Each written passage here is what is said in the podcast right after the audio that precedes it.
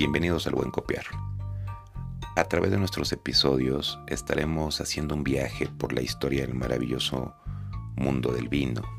También estaremos contando pasajes y conversaciones de grandes influyentes amantes de esta bebida, como lo pueden ser políticos, deportistas, artistas, religiosos, catedráticos, escritores, todos ellos amantes del vino.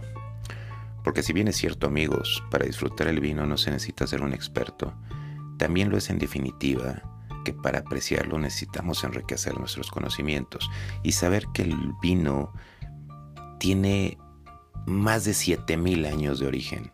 Imagínense cada botella de vino, la serie de historias que nos puede contar. Todos aquellos que sentimos un interés genuino por esta maravillosa bebida, Leer sobre la historia sabemos que es el único placer compararlo a beberlo, a sentir el caldo en la boca, que es como si tuvieras las uvas en el paladar. Diría un famoso escritor, el conocimiento del vino y la educación del paladar puede ser la fuente de grandes alegrías durante una vida entera y el consuelo a las tristezas vividas durante ella. Sin duda esta bebida se inventó para celebrar los triunfos, pero también para encontrar consuelo tras las derrotas. El vino acompañado al hombre desde los primeros tiempos. Imagínense, los primeros registros de vinificación datan de hace más de 7.000 años dentro del territorio que hoy ocupa la República de Georgia. En aquellas laderas del Cáucaso, que los romanos llamaban la orilla del mundo, es donde de alguna manera se vio nacer la expansión del cultivo de la vid.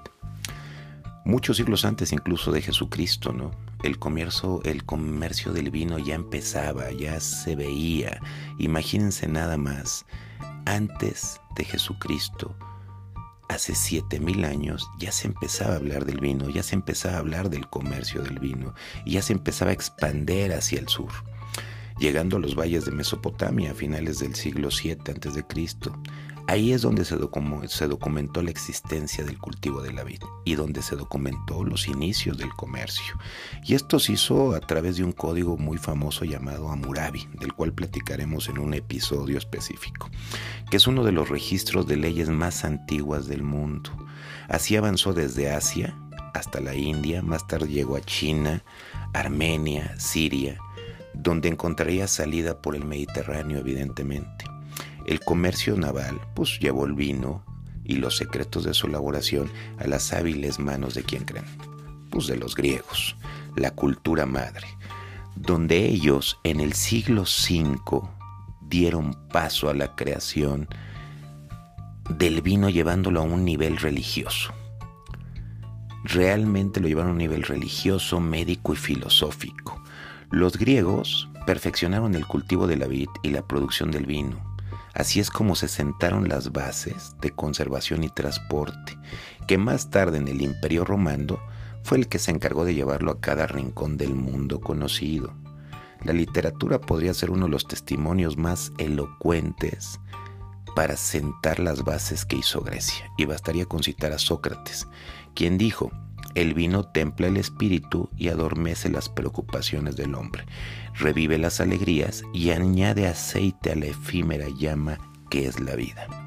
Sobre la historia del vino podríamos contar horas y horas y horas, porque se han escrito muchas y muy sabrosas crónicas y ensayos, biografías, reportajes y novelas de ficción que confirman el apetito que tenemos por esta, yo le llamaría gran invento del hombre, que es el caldo, que es el vino.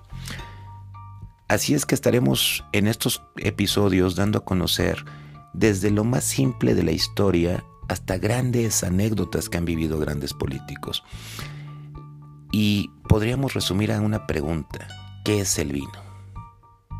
Y el vino no es otra cosa más que un jugo de uvas fermentado. Eso es el vino es un regalo de la naturaleza para el hombre.